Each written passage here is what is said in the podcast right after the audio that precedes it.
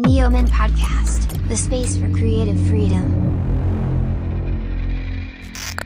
Hola amigos de Neomen, en esta ocasión tenemos con nosotros una invitada muy especial. Para todos los amantes de la moda van a ubicar perfectamente de quién hablamos. Una autora de libros de estilo, belleza, imagen, actitud y poder. Periodista de moda, profesora, asesora y conferencista. Lucy Lara, muchas gracias por estar con nosotros. Ay, es un placer estar con ustedes. ¿Cómo están?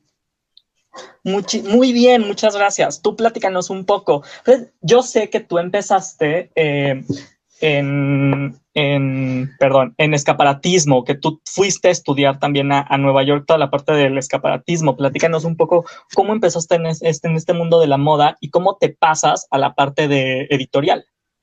Fíjate que yo estudié primero comunicación en la Ibero y estudiando comunicación me di cuenta de que yo quería escribir, para mí como que era importante escribir y dije, no, sí, creo que lo que realmente eh, de la comunicación, lo que me va es escribir y tristemente mi maestro de periodismo no fue bueno. Ya sabes que a veces le debes la vida a un maestro y a veces le, le quisieras reclamar, ¿no? Quisieras tenerlo aquí en frente. Claro. Pero ¿cómo no me dijiste que había soft news y que yo podía hacer cosas sobre moda o de sociedad o algo? No, no, nos tenía viendo si los, los diputados y los senadores y ya sabes, y pues no.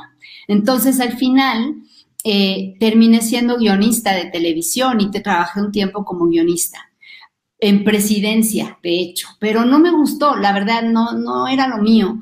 Y llegó un momento que yo me dije, ¿sabes qué? Lo que voy a hacer es eh, buscar mi, mi, camino por la moda. Y me fui a estudiar a Los Ángeles, California, pero ahí me di cuenta de que mi parte más fuerte era la parte creativa, la parte de aterrizar las ideas y tal, siendo completamente nula para la parte técnica, es decir, el patronaje no se me da en absoluto. Y ahí es cuando voy a ver al counselor, ya sabes, de la, de la universidad y les digo, oigan, ¿sabes qué? Que yo claro. me siento que no es lo mío, la parte, y, y entonces lo que hice estudiar parte de la carrera de, de escaparatismo, hice display. Y, y mira, no sabía, no, no tenía idea, porque soy de esas personas que nunca soñó trabajar en una revista. No sé por qué, porque me encantaban las revistas, pero no lo tuve nunca como que en el radar. Y lo cierto es que me dio mil veces más saber de escaparatismo que saber los patrones, ¿sabes? Entonces fue genial claro. esa combinación. ¿Cómo llegas, cómo llega a tu vida la revista In Fashion? Que esa es una, una revista para la gente de, México. Estoy seguro que todos en algún momento tuvieron eh, un acercamiento o tienen dentro de su colección de revistas In Fashion. In Fashion fue muy importante en su momento porque mostró lo que se podía hacer desde México con colaboradores, con editoriales, todo creado desde México, pero de una manera internacional. Tienes razón y te agradezco que lo digas porque para mí fashion fue muy importante, pero te voy a decir, fue importante en más de un sentido. Eh, resulta que yo conocí cuando yo estaba en un proceso complicado de divorcio viviendo yo en Nueva York y me quería regresar a México. Y en un momento dado conocí a unas personas en Editora 5, que era una editora colombiana que estaba aquí en México haciendo ciertas revistas, pero sobre todo estaba en Colombia y se querían traer eh, In Fashion a México. Entonces fui, me entrevisté y les pareció que mi, que mi perfil era bueno, ¿saben? Para esa revista en particular y quedamos, básicamente me contrataron para hacer In Fashion desde Nueva York. Entre que yo me podía venir y no, pues ese trabajo lo tomé. Claro. Y resulta que en el, ya estábamos prácticamente por terminar la primera edición, cuando se da la oferta de Televisa de comprar Editora 5 y deciden parar el lanzamiento de Fashion, porque ¿para qué le van a lanzar si le iban a vender? Y así fue como en un momento dado se, ¿qué les digo? Como que se atoró la venta de, de Editora 5 a Televisa porque hubo alguien acusó a Televisa de monopolio y yo qué sé. Bueno, a mí me súper ayudó porque yo estaba atorada en, una, en un litigio de divorcio bien complicado. Pero llamé yo a Televisa y les dije, oigan, yo sé que ustedes están por comprar Editora 5 y ahí hay una revista que se llama In Fashion que estaban tratando de lanzar. Yo ya trabajé en el primer número, me encantaría que me tomaran en cuenta. Pero yo ya había trabajado en Televisa, ¿cierto? Entonces me dijeron que sí. Y incluso me esperaron, porque yo me tardé más del tiempo que me correspondía. Y cuando yo me dicen que yo puedo eh, hacerme cargo de InFashion y que yo haga lo que yo considere, ¿saben? Me, me dijeron, sí, pues ve por ello y, y fue para mí entonces un renacimiento, porque yo volví a México a crear mi carrera de cero. Y, el, y el hecho de que me hayan dado la oportunidad enorme, fabulosa, de tener eh, una revista como esa, crearla como yo quisiera em, y empezar mi carrera de nuevo en México con, una, con un lanzamiento de este, de este tipo, pues fue gran cosa para mí. Así es que le tengo muchísimo cariño a la revista, ¿no? Y estuvo cuatro años y medio realmente rompiendo muchos esquemas y eso me hace sentir muy feliz. ¿Cómo era cuando, te, cuando regresas a México después de este momento que nos estás comentando que estabas pasando complicado? ¿A qué te enfrentas que hay en el mundo editorial en México y en el mundo de la moda en México? ¿A qué te enfrentas cuando llegas, sobre todo de Nueva York, que sabemos que es una capital, que hay muchísima gente, que está condenada y que hay revistas increíbles? Cuando tú llegas a la Ciudad de México, ¿a qué te enfrentas? Porque no es para nada similar a, Nueva York. No es quitarle mérito, pero son culturas diferentes. Es correcto. Yo había trabajado en Timing cuando estuve en Nueva York, en esta revista que se llama People en Español. Yo había sido ya la directora editorial de la revista El y me voy a Estados Unidos y que como comprenderán yo no conocía a nadie en Estados Unidos y menos en el área editorial y, y tuve la suerte de que me llamaron de Timing para trabajar en People en Español. Y aunque People en Español no era en ese momento, bueno, no me gustaba, ¿no? Después de haber estado en él, además no me estaban contratando como directora editorial, me, me iban a contratar como la editora de moda y belleza, que parecería que eran varios pasos abajo, ¿no? En cuanto a la revista y en cuanto al puesto. Pero eh, de todos modos lo tomé porque, pues, yo no tenía tampoco muchas opciones, eh, era en español, que era importante, y estaban arrancando, que también era importante. Y la otra cosa que me favoreció ahí en, esa, en ese momento es que, aunque llamaron a la revista People en español, se dieron cuenta muy pronto de lo que debían haber hecho era un InStyle en español, porque InStyle es de timing también, y que realmente la latina no estaba interesada en el en el, la noticia tipo People Weekly, sino estaba mucho más interesada en moda y en belleza. Y entonces ahí entro yo y resulta que de, de, ser una revista pues de chismes, bueno, no chismes, porque en el fondo está muy bien escrita y, y, claro. un control de calidad increíble People, pero... Pero más enfocada a espectáculos, vaya. Exacto, de espectáculos, de gente, ¿verdad? Eh, de pronto se torna en una revista que tenía mucho énfasis en belleza y moda. Entonces, de 12 revistas, 8, 10, 12, a veces hice 10 revistas de las 12 con portada y el paquete eh, especial de, de, belleza o de moda. Entonces, sí que tornó pues muy importante mi puesto realmente y mi labor ahí fue determinante porque la revista estaba empezando. Y yo la verdad que me quedé muy, muy impresionada del periodismo de Timing. Esto fue entonces para mí un parteaguas en mi carrera, porque así como yo desdeñaba que fuera People en español, yo no sería la periodista que soy si no hubiera estado esos cuatro años y medio en People. Y después de ahí me fui a otra empresa que se llama Meredith, que ahora curiosamente People en español es de Meredith, en donde yo tuve la oportunidad de lanzar junto con un equipo una revista que se llama Siempre Mujer. Entonces vine, por un lado, súper empoderada en el sentido que me sentía mucho mejor periodista. Había yo crecido profesionalmente un gran, gran, gran trecho. Y Y realmente lo que yo no tenía en ese momento era casa, no te, sabes, eh, yo, yo regresé una mano adelante y la otra atrás. Un poco sin estabilidad. Exacto. Pero, pero sí venía como que muy con unos cimientos importantísimos de periodismo, que nunca jamás me imaginé que existían, porque el periodismo de, de Timing, fíjate, Timing tenía en ese momento Time, Life, People Weekly, ¿no? Eh, tenía la eh, InStyle, Opera y la revista de Martha Stewart.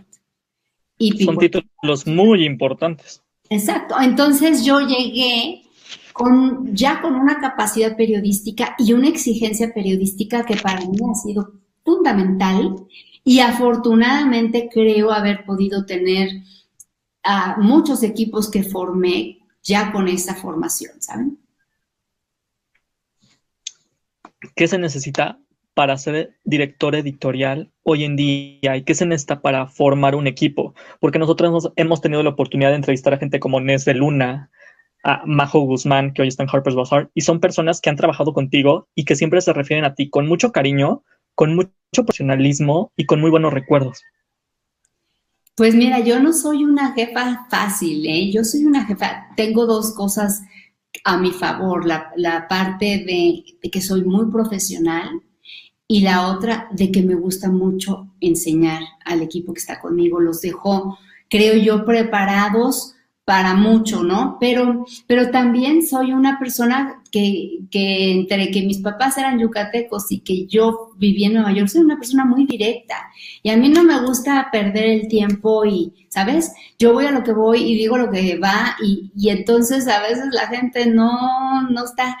Eh, pero si yo tuviera que decir qué se necesita para ser un director editorial, te diría, mira, se necesita visión, se necesita considerar que, que el trabajo tuyo no, no vale nada si no tienes un buen equipo.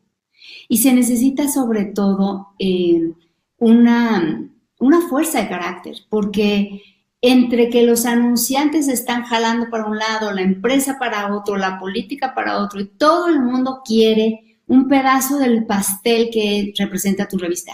Tú necesitas una fuerza de carácter para mantener siempre muy, muy sólido el ADN de tu revista.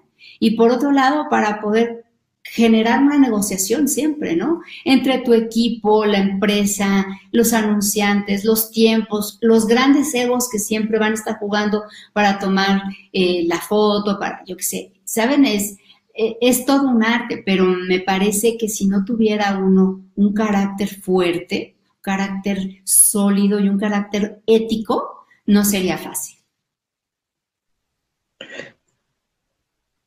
¿Cómo has, eh, cuál ha sido el de los anunciantes, sin que nos digas marca ni nombre, no, no hay problema, pero alguna anécdota con algún anunciante complicado o alguna negociación en la que justo esta actitud férrea, esta fuerza de carácter, este temple que tienes, te ayudó mucho para que al final pudieras seguir la tu revista, en este caso, no importa si era Glamour, si era Harper's Bazaar, si era In Fashion, eh, porque al final de cuentas, aunque se requiere que, la gente las compre y las consuma, detrás se necesitan anunciantes para que estas revistas sobrevivan, para que estos títulos sobrevivan.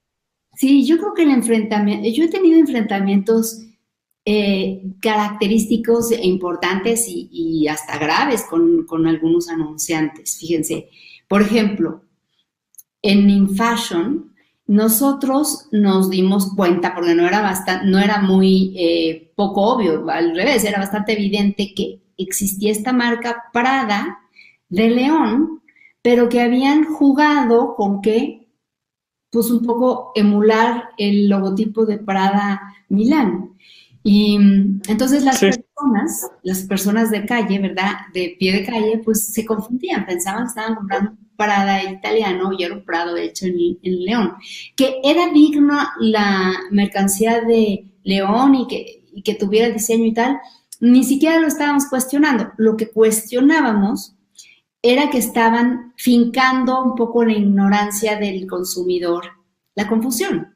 Y yo mandé a hacer entonces un artículo sobre ellos, se les solicitó una entrevista y cuando vieron de qué iba la entrevista, pues no, no solamente no quisieron, sino hablaron con Emilio Azcárraga para decir que estaba yo haciendo esto y que, y que iban a quitar eh, toda la publicidad de, de, Televisa, ¿no?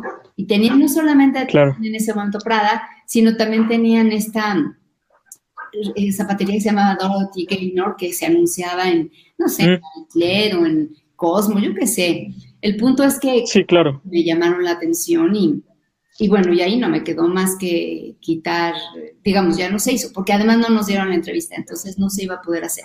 Pero esa fue una importante llamada de atención. Y la otra que yo creo que es más representativa aún de, de todo, de mi, de mi ingenuidad, de mi fuerza de carácter y tal vez de mi y de mi poco de mi poca experiencia, porque yo trabajaba para Marie Claire y ustedes tal vez no se acuerdan por su edad, etcétera, pero en un momento dado, Mac hizo una, una colaboración, ya ve que Mac hace colaboraciones con diferentes personas, sí. una colaboración con unas diseñadoras, eh, dos chicas que, eh, que se inspiraron en la, según ella se llamaba quinceañera su colección, pero se inspiraron en las muertas de, de Juárez.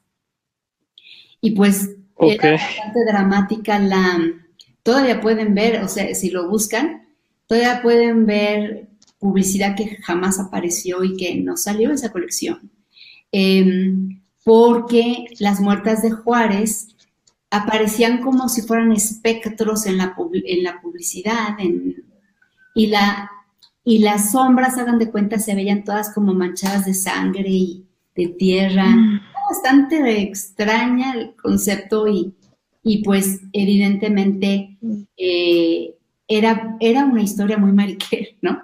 Porque entonces yo fui, quería entrevistar a las diseñadoras, quería entrevistar a Mac y sacar un, asunto del tema, pero por supuesto junto con la historia de un, de un buen periodista sobre las muertas de Juárez, ¿no? Como para contar. Y, y al principio fueron cooperadores, ¿no? Al principio me dijeron que sí, que iban a, que tanto las diseñadoras como Mac iban, alguien en el estilo de Nueva York, iban a cooperar. Pero luego eh, la cosa se fue poniendo bien complicada.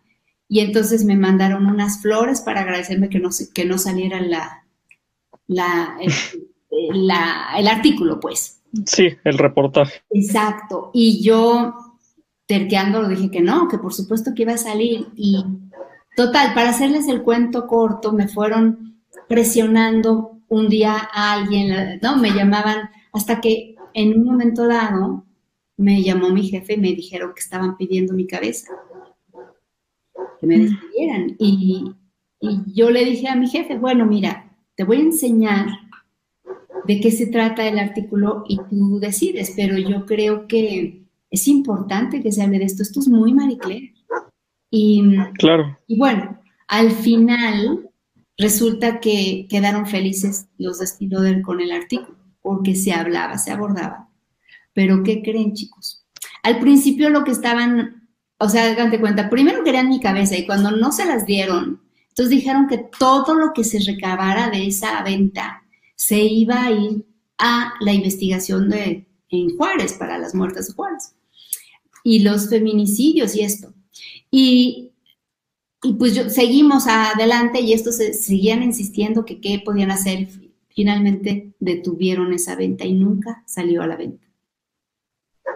Ok, sí, no, sí es como un artículo puede cambiar muchísimas cosas, que creo que es el verdadero periodismo que se puede ver y no nada más por estar en una revista de estilo de vida, de moda, eh, se haga como menos este tipo de periodismo, ¿no? Porque muchas veces si no se cree que es un periodismo político, lo hacen como de lado, como para niñas, como para chicas, este, ¿no? De, de, cierta clase social únicamente y no para nada que ver. O sea, hay gente muy capaz trabajando en todas estas editoriales. Exacto.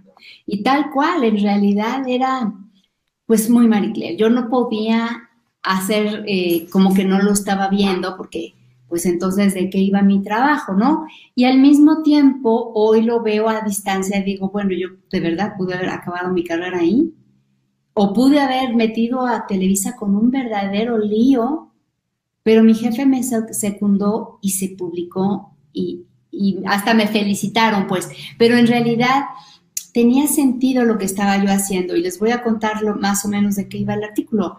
Tenía sentido porque yo hablaba de que había sido, pues, maltino, ¿no? Había sido poca sensibilidad de las, de las chicas que eran inglesas, había sido evidentemente, pues, eh, poca sensibilidad y probablemente eh, ceguera de alguna manera de parte de Stilover ir con el tema a generar la publicidad hablando de espectros y, y que las sombras parecieran ensangrentadas y todo esto, porque no era Halloween, ¿no? No estamos hablando de una realidad Claro, eh, eh, una, una realidad muy complicada que si no tienen el contexto completo y que igual y si no lo vives en México, o sea, uno no tiene que vivir en Juárez, en la ciudad Juárez, para saber todo el contexto y, y es, un, es, un, es un tema complicado y es un tema que a los mexicanos nos duele, la, la violencia nos duele, en general creo que Latinoamérica y, y, no, y no, no se puede tocar con, con temas de belleza, que creo que es para otro rumbo, eh, no necesariamente menor, pero va como para otro tema.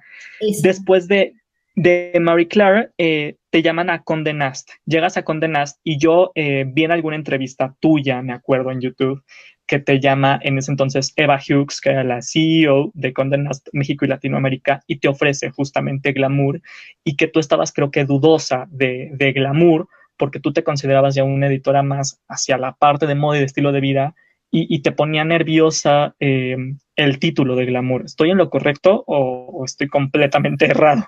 No, no, no, está muy bien por dónde vas. Yo realmente dije que no. Dije que no, primero porque cuando a mí me llamaron, pues me mintieron, ¿no? O sea, claro, no me mintieron con el propósito de afectarme, ni mucho menos, no, sino que no me podían decir eh, que era glamour porque, pues porque había una persona editando glamour y porque, por cuestión de confidencialidad, ¿no?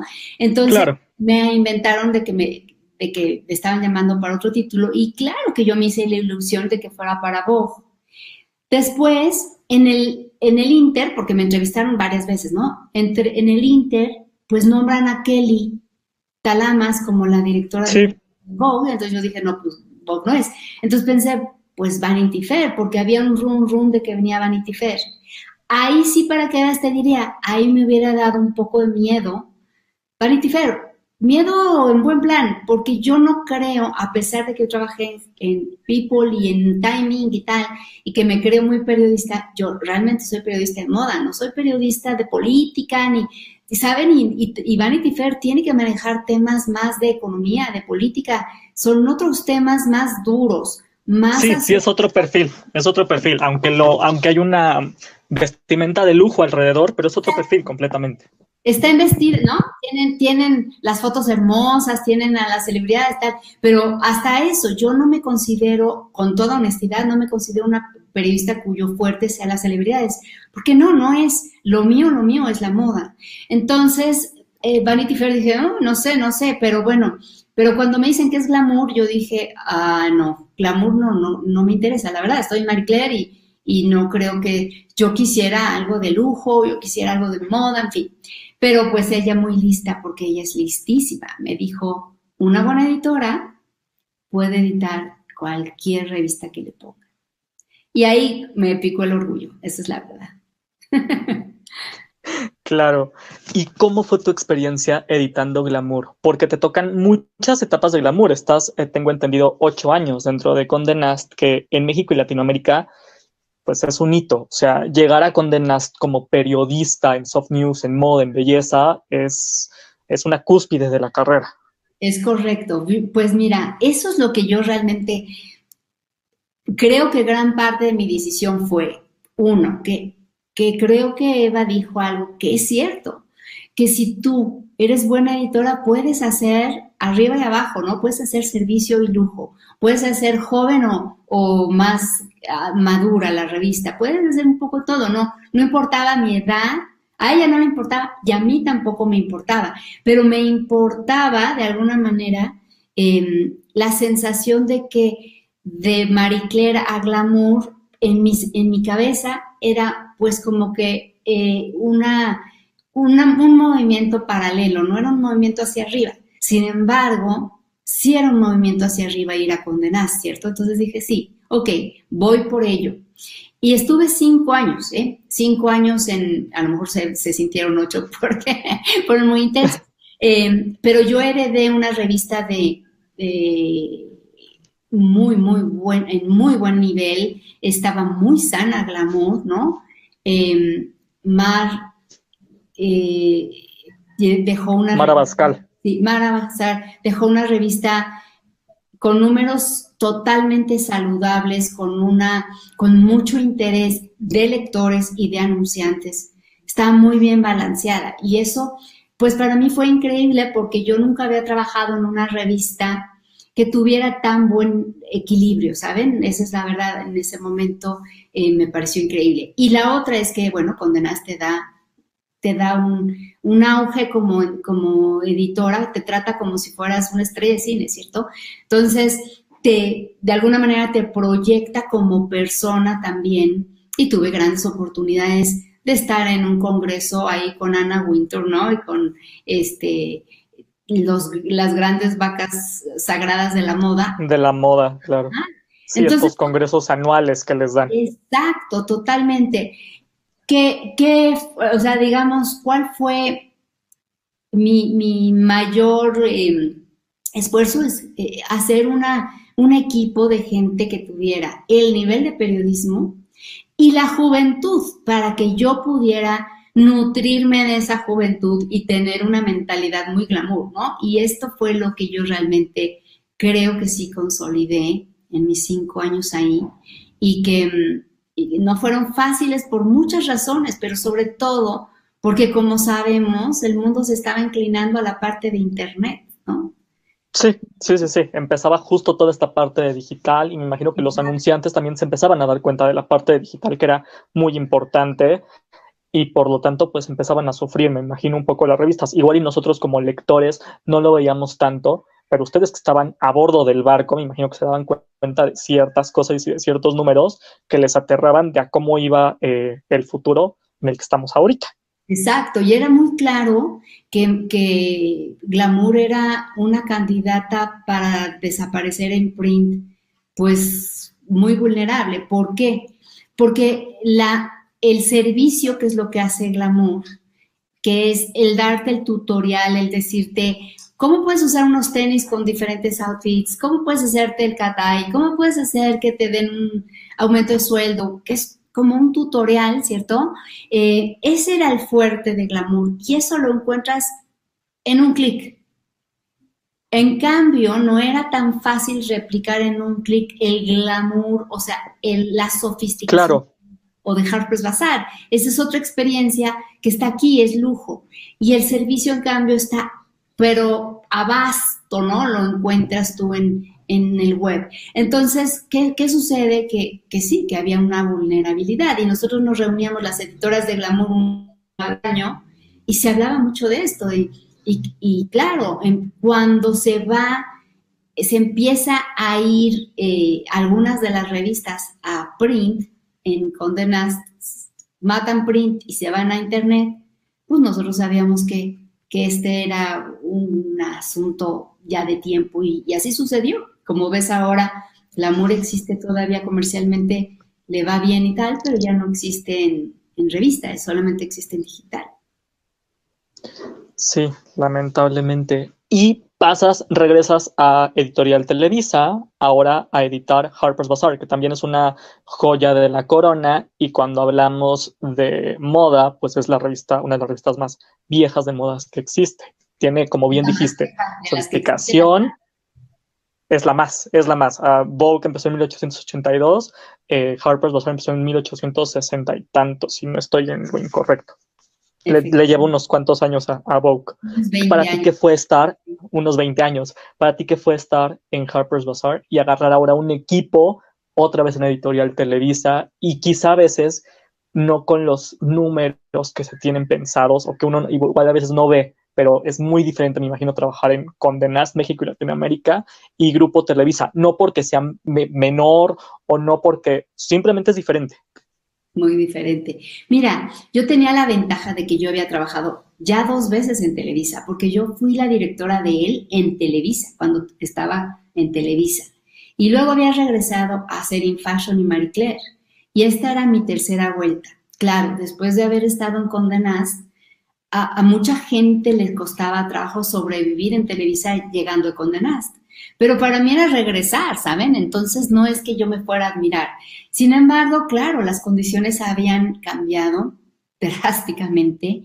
Económicamente, sí, también, pero también en, en la cuestión de la dirección, ¿no? En, en, el CEO que estaba, me tocaron dos diferentes, dos de, de con, con, muy diferentes retos y no fue fácil, la verdad, en ese sentido.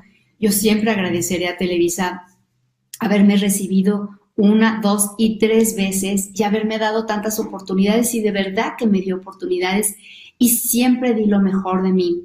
Y yo no sé, tú que pareces saber mucho de moda, porque además agradezco que alguien que se sienta, ajá, que se ve que tú conoces, agradezco que esta entrevista me la hagas, porque, porque no es fácil, ¿no? Que la gente te conozca, pero sobre todo que la gente sepa de la parte editorial y se nota que tú sí.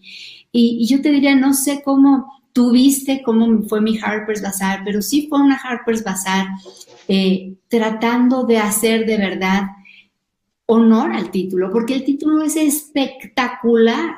Sí. Y el problema es que el presupuesto no nos daba para mucho, pero bueno, lo que se pudo hacer con el talento mexicano se hizo aquí en México y lo que se puso, se tomó de, del, digamos, del el margen que te da la licencia para tomar de otras Harpers se revestía de, de la parte internacional, pero espero haber hecho un buen trabajo porque yo creo que tenemos grandes fotógrafos, estilistas, diseñadores y estuvieron en Harper's Bazaar cuando menos durante mis dos años. Sí, eh, estoy completamente de acuerdo. Yo sí soy consumidor de, revistas, no nada más de revistas internacionales. Yo sí consumo las revistas nacionales porque si no apoyamos lo nacional, nadie lo va a apoyar, creo yo. y justo poder ver a Nes de Luna eh, o Iván Aguirre o todos estos shoots que se hacían, que eran impresionantes y veías que todo era con diseño mexicano, que si había marcas internacionales, obviamente tiene que haber, porque tiene que haber anunciantes, pero crear todo este mundo fantástico alrededor y veías que estaban en un desierto en México, que se, que se creaba aquí en México, creo que eso le daba eh, otro nivel, porque a veces cuando los que compramos revistas y vemos todos estos mundos fantásticos, claro, Nueva York es increíble, París es fabuloso, pero ver que tu país pueda crear esta fantasía, creo que eso, eso no tiene palabras. Fíjate que sí, y, tengo además el orgullo de que muchas de las cosas que hicimos, incluyendo ilustraciones, fueron eh, publicadas en otras, en otras Harper's Bazaar, en otros lados del mundo que esa también es una de las licencias que te da estar en estos grandes corporativos, porque bueno, tu trabajo no nada más sale en México, puede salir en Argentina, puede una vez salir en Estados Unidos, si, si se da, ¿no? Y creo que eso es, es, es algo espectacular. Platícanos ahora cómo empieza, cómo empieza el primer libro. A ti te gusta, nos lo platicaste al inicio de la entrevista, a, ti, a mí me gusta mucho escribir. ¿Cómo decidiste que ibas a hacer tu primer libro? ¿A qué se iba a enfocar? platícanos toda, toda esa experiencia, porque estar editando una revista y hacer un libro no debe ser cosa nada fácil. No, nada fácil, se requiere de mucha disciplina, la verdad, y, no tienes mucho tiempo, ¿no? Pero yo soy, eso sí, muy disciplinada. Yo les cuento que el, primer libro, El Poder de la Ropa, es un libro eh, que surge a, raíz del duelo que tenía yo cuando cierran este, In Fashion. Cierran In Fashion por una razón muy clara, digamos, eh, Televisa contrata a una consultoría que se llama McKinsey y ellos vienen y dicen, oigan chicos, ustedes tienen dos revistas que se están compitiendo, tienen InFashion y tienen Harper's y están compitiendo por el lujo en la moda. Tienen que matar una porque no tiene mucho sentido que ustedes dos estén compitiendo entre sí mismos, ¿no? Si les dan a Televisa, le van a escoger una u otra, será difícil que compren de las dos, en fin. Y, y pues deciden matar la revista que no les iba a cobrar una, una penalidad y probablemente, pues no sé si hicieron bien o hicieron mal, pero probablemente por cuestión de licencia, porque ahí también estaba Squire, estaba Cosmo, estaba eh, Seventeen, en fin, pues nos hubieran querido meter en un problema con el licenciatario, entonces nos mataron a nosotros. Y, y pues esto se dio muy repentinamente y de alguna manera eh, yo me quedé como que volando verdaderamente, ¿no? ¿no? No sabía ni dónde me iba yo a acomodar ni nada, todavía no, no me ofrecían Marie Claire. Entonces, básicamente me voy a pasar unos días con Antonio González de Cosío. Ay. No te preocupes, no te preocupes, no te preocupes. ¿No? No, no pasa nada. Ok, espera, déjame. ¿Puedo? Bueno. Claro. Andy, aquí. No sé, perdón. Eh, no te preocupes. González. Antonio, que aparte, Antonio González también estaba en InFashion. Él se encargaba de ciertas Antonio cosas González. de InFashion. Él, él tenía artículos increíbles, por ejemplo, de Chanel. Exacto, de Chanel, hacíamos un montón de cosas con Hermes, o sea, de verdad, las marcas importantes sí que nos apoyaron y estaban a nada de hacer de esa revista algo muy, muy bueno, digamos, en cuestión de negocio. Habíamos forjado ya muchísima lealtad, teníamos muy buenos lectores, teníamos suscripciones, estábamos yendo bien, pero claro, estaba todavía en una cuestión de, de que iba a suceder, ¿no? Todavía no estaba ahí, pero bueno, finalmente sí estábamos eh, oponiendo de alguna manera una competencia dentro de la misma casa claro. editorial. Entonces, eh, yo me voy con Antonio, que ya se había casado, se había ido a vivir a Barcelona, y básicamente así, los dos sufriendo nuestra pena, y le dije, oye, ¿por qué no hacemos un libro? Porque ah, habíamos pensado en hacer un, eh, ya la revista ya la habíamos vuelto como, como temática, no sé si tú te acuerdas, pero había de pronto... Sí, claro. O el cómic, o el eh, pop, o yo qué sé, íbamos por ciertos temas que, englobaban un poco la, la, mayor parte de la revista y e iconográficamente era como que una versión del tema. Entonces habíamos planeado una que se llamara El Poder de la Ropa, porque yo ya veía que la ropa tenía mucho poder y quería como... Entonces le dije, hagamos el poder de la ropa para un libro. Y así empezó, fíjense. Entonces hicimos a larga distancia el libro. Él escribía un capítulo, yo el otro, y luego los intercambiábamos y los reforzábamos y los... Ella, él escribía la parte de hombre y yo de mujer en el mismo capítulo. En fin, hicimos un muy buen, un muy buen, eh, digamos, eh, juego de a cuatro manos, ¿no? Y, y, ese libro, chicos, les digo, ha sido el libro más vendido para nosotros, ha sido nuestro bestseller. Y ha sido de verdad un libro súper noble porque hasta la fecha sigue vendiéndose muy bien. Y me imagino que es algo que no se esperaba. O sea, obviamente uno cuando empieza un proyecto siempre quiere que le vaya bien, siempre quiere que sea un éxito, pero también cuando vienes de, pues, decepciones, por así decirlo, eh, de decepciones profesionales, pues nunca sabes, ¿no? Pues ahora cuál me toca, ahora con qué me voy a enfrentar. Y me imagino que saber que fue un bestseller, pues para, para ti, para Antonio, fue, les abrió todo un panorama que igual no sabían que podían también agarrar un poco esa carrera. Ni idea, pero además de verdad nació con estrella, porque nosotros acabamos el libro, pero no teníamos ninguna experiencia, ¿saben? Yo me había comprado algunos libros de cómo presentar un, un, un proyecto de libro y, y, pues no, nosotros realmente nos aventamos a escribirlo y pensamos en nuestra cabeza de inexpertos que había que formar el libro, que diseñarlo, ¿no? Entonces en eso estaba cuando se me ocurre hablar.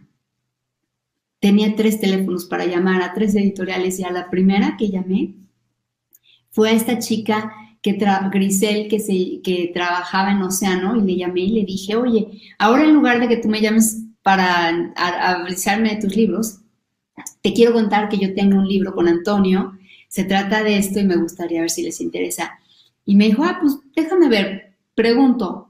Me llamó, me dijo, ¿te, ¿puedes venir la semana que entra? Sí. Entonces fui a hablar con este señor que, al que le debemos todo nuestro trabajo como, como escritores, ¿no? Y le conté. Y me dijo, ah, pues me tienes que entregar ciertas cosas. Y le dije, no, ya tengo el libro completo. ¿Ya lo tienes ya? Entonces, ah, bueno, pues entrégalo y lo leyeron y lo básicamente lo contrataron. Y así fue mi primera nada, como como el burro que tocó la flauta. No se te no tenías que diseñarlo, ¿no? Que ellos lo diseñan, ellos lo editan, en fin, todo el proceso que se lleva a cabo allá adentro. Claro, y de ahí sigue el poder de la belleza, sigue también imagen, actitud y poder y estilo y poder. ¿Qué representaron estos tres libros después para ti? ¿Cómo te basas? Igual, volviendo a la misma historia, trabajando como editora y al mismo tiempo dices, ¿sabes qué? Esto me encantó, me gustó, nos funcionó, le funcionó, me imagino, también a la editorial. ¿Qué vamos a sacar? ¿Cómo puedo seguir también en esta línea y al mismo tiempo ser editora, ser una escritora consumada y que no se pelee con mi trabajo, por así decirlo, de oficina?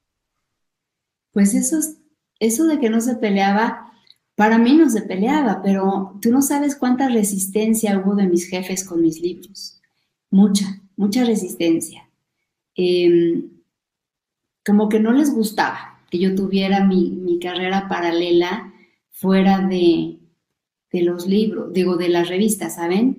Y yo realmente hacía lo de, las, lo de los libros, pues en las noches, en las vacaciones, el fin de semana. Claro.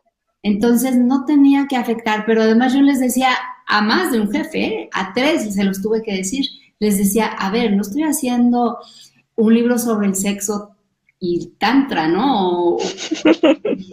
claro, estoy un poco en la misma línea de lo que edito, o sea, va, de acuerdo a, la imagen, por así decirlo, que tienes eh, profesional y como figura, por así decirlo, del medio de moda en México. Y, y, con los títulos en donde yo estaba, entonces no tenía, no tenía por qué haber sido un conflicto. Pero miren, el poder de tu belleza nace, digamos, cuando yo en un momento dado llevaba muchos años escribiendo yo un artículo reiteradamente en mis diferentes publicaciones sobre la diferencia entre ser bonita, guapa y atractiva. ¿Por qué? Porque las mujeres estamos muy interesadas en ser eh, guapas, tener ser hermosas y gustar y que nos gustemos a nosotros mismos tal. Pero esta diferenciación que, que cualquiera podría decir, ay, es fácil, yo sé que es. Cuando yo les pregunto qué es ser bonita, ¿qué, ¿qué tiene de diferente ser bonita, guapa y atractiva?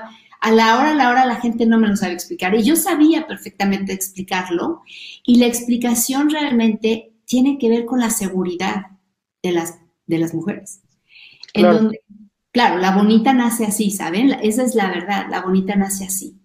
Pero la premisa de ese libro es que la bonita nace, la guapa se hace y la atractiva se reinventa.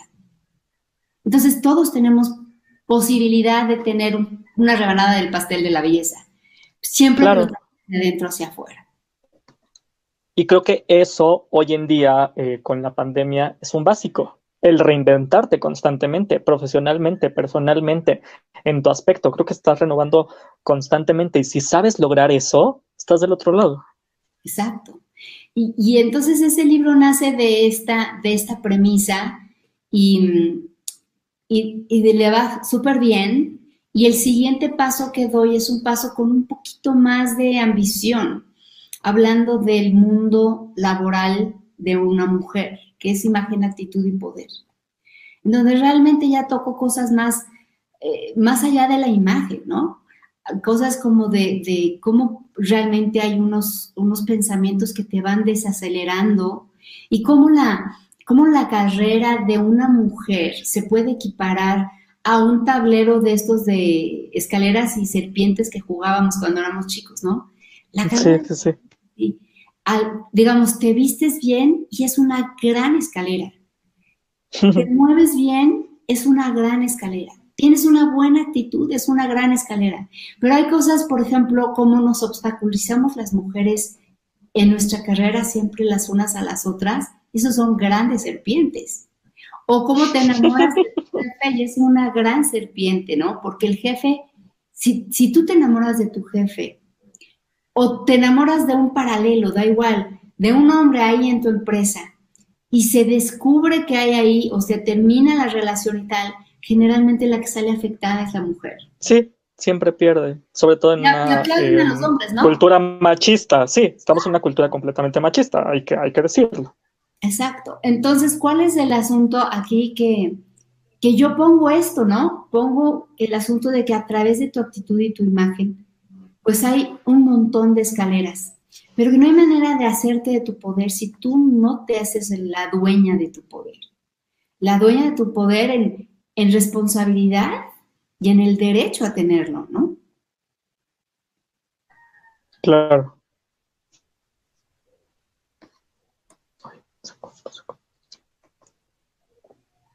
Y pues la, el... cuarto libro, que es Estilo y Poder, es básicamente un ejercicio de, de, tratar de invitar a las personas a que conozcan las reglas funcionales de la moda. Son maravillosas, que sirven mucho, que, que te hacen pertenecer y, y, verte más estilizado y verte más elegante y más coherente con tu trabajo, en fin. Y que luego te animes a romper las reglas, porque si no, nunca vas a tener un estilo personal. Justo, y creo que hay algo muy importante que, lo escribas tú y no porque no estés dando la entrevista, que se te agradece. Se está dando desde, la, desde el toque y desde la visión de una editora que ha pasado por diferentes títulos. Muchos de estos eh, blogs o de estos temas los tocan bloggers e influencers, que todo mi respeto, pero es gente que igual le falta vida, que le falta experiencia, que le falta cierta visión. Y creo que los editores, sobre todo de moda, que tienen una carrera, tienen una visión aparte, tienen, tienen algo diferente al resto de las, de las personas que por eso logran verse a veces tan espectaculares y tan glamorosos y no necesariamente tienen que traer ropa carísima ni de grandes diseñadores. Es justo agarrar un estilo propio, pero porque ya vieron todo, todo lo demás y se han nutrido de muchísimas cosas. Efectivamente, yo creo que es importante la, la cuestión de, de haber estado ahí, ¿no? En diferentes eh, revistas con muy diferentes perfiles, de muy diferentes edades, de haber sido, haber crecido, yo también fui stylist, ¿saben? O sea, yo cuando empecé, pues empecé desde abajo, empecé a ser columnista y, hice muchísimo styling para, pues porque no había presupuesto. Yo alguna vez en la prehistoria trabajé en Vogue, ¿saben? Sí, sí, sí, sí. Claro, tú fuiste editora también de Vogue. Fui editora de moda, pero ¿qué les digo? Todo hacía, lavaba, planchaba y también este, sacudía, ¿no? O sea, todo lo, tenía que hacer. Entonces, al final, creo que esto me da eh, ciertas credenciales, pero también hablo de un proceso personal. Yo, yo nací con una, con una estética muy clásica y he tenido que verdaderamente forzarme a romper las reglas y a divertirme y a hacer a veces eh, lo echo a perder, a veces eh, cometo errores, pero, pero ¿qué hubiese sido de, Picasso si se hubiera quedado pintando como en la academia, no? Él rompió reglas y ¿qué haría un chef si siguiera eh, básicamente repitiendo las, las recetas que aprendió en la escuela culinaria? Un buen chef como los que tenemos en México o los que se, se sacan las estrellas, estas famosísimas.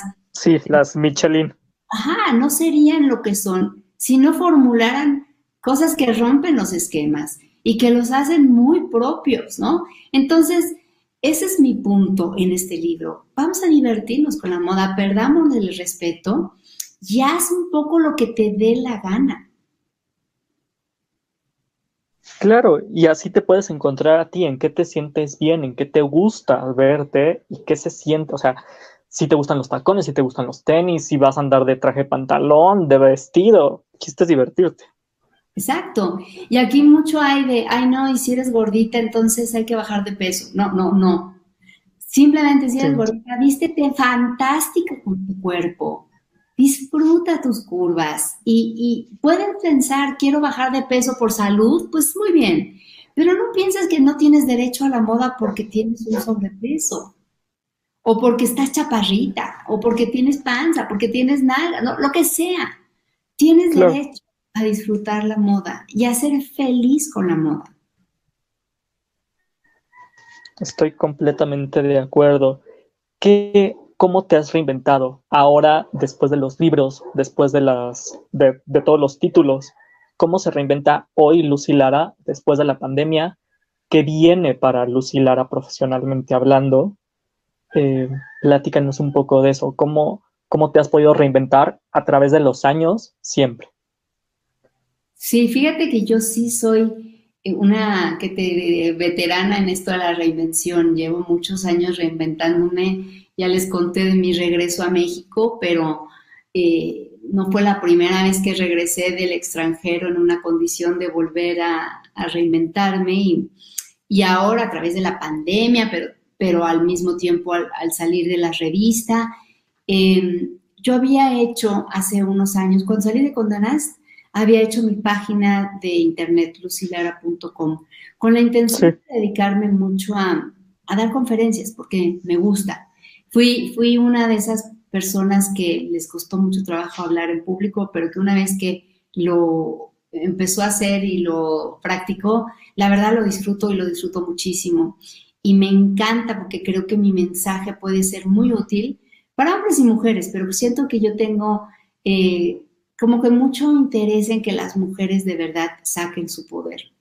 Entonces, ese era uno de mis propósitos. El otro es que regresé a la universidad a dar clases no había dado clases yo desde que me salí de la universidad y, me gusta, doy clases de periodismo y de, y de editorialismo de moda. Y hasta de styling he dado clases.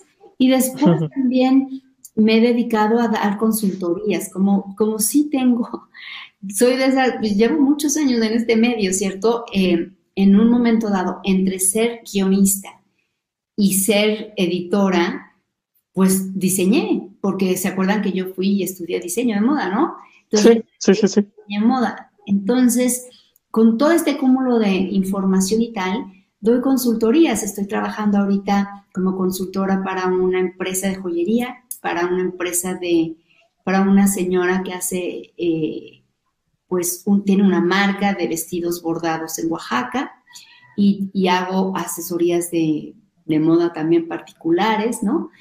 Pero también estoy formulando una nueva, un nuevo proyecto con Link eh, Entourage, que es una que es una empresa que lleva mi agente Pepe Rincón, que adoro, sí. y estamos por lanzar un canal de YouTube.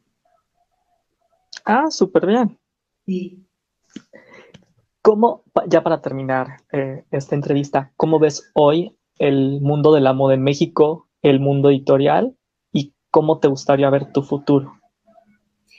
Pues mira, el mundo editorial está en una complicada situación. A mí me, pesa y yo aplaudo que personas como tú lean y compren revistas, pero, pero somos los menos, ¿sabes? No mucha gente lo está haciendo y se están extinguiendo nuestras revistas que son tan hermosas y, son tan maravillosas. Em, me temo que que también han llevado una, mm, una práctica de, para que no desaparezca la revista, vamos a bajarle a la gente que tiene los salarios altos y por lo tanto la experiencia, ¿no? Entonces están poniendo gente pues más verde, más jovencita. Eh, sí, sí, sí. Se llega muy rápido, pero no tienen todo el background que antes tenían muchos editores. Si quieras, estas personas tendrán a lo mejor más facilidad para la, para la parte de redes o lo que sea, pero lo cierto es que no tienen pues las bases de periodismo, no tienen los, contactos, en fin. Entonces, lo que hacen es quitan eh, el peso económico de una persona de experiencia, pero le quitan también la calidad de una persona de experiencia. Y esto que hace, pues que si no iba a sobrevivir siendo un buen producto o siendo un mal producto, es seguro que se muere, ¿no? Claro. Eso es lo que yo veo en el área editorial. El, asunto de cómo yo me veo en el futuro, yo, yo sí creo que, tengo la fortuna, además de haber tenido dos carreras que, ejerzo, ¿no? Porque hice un maridaje eh, interesante entre mis dos carreras, creo que yo doy para mucho más que, que quedarme estancada en un solo puesto, ¿no? Pues el punto es que yo siempre me reinvento, yo tengo ya eh, un prestigio como escritora, yo tengo un prestigio como conferencista, tengo un prestigio como profesora, pero yo quiero seguir creciendo. Y si me das es claro. querría tener una revista, claro que la querría, pero no puedo pensar que en este momento, como están las cosas, tengo acceso a una revista. Entonces voy a, voy a seguir con mis cosas y, ya veré si, si el mundo regresa digamos, a, valorar las revistas, me encantaría volver a ellas.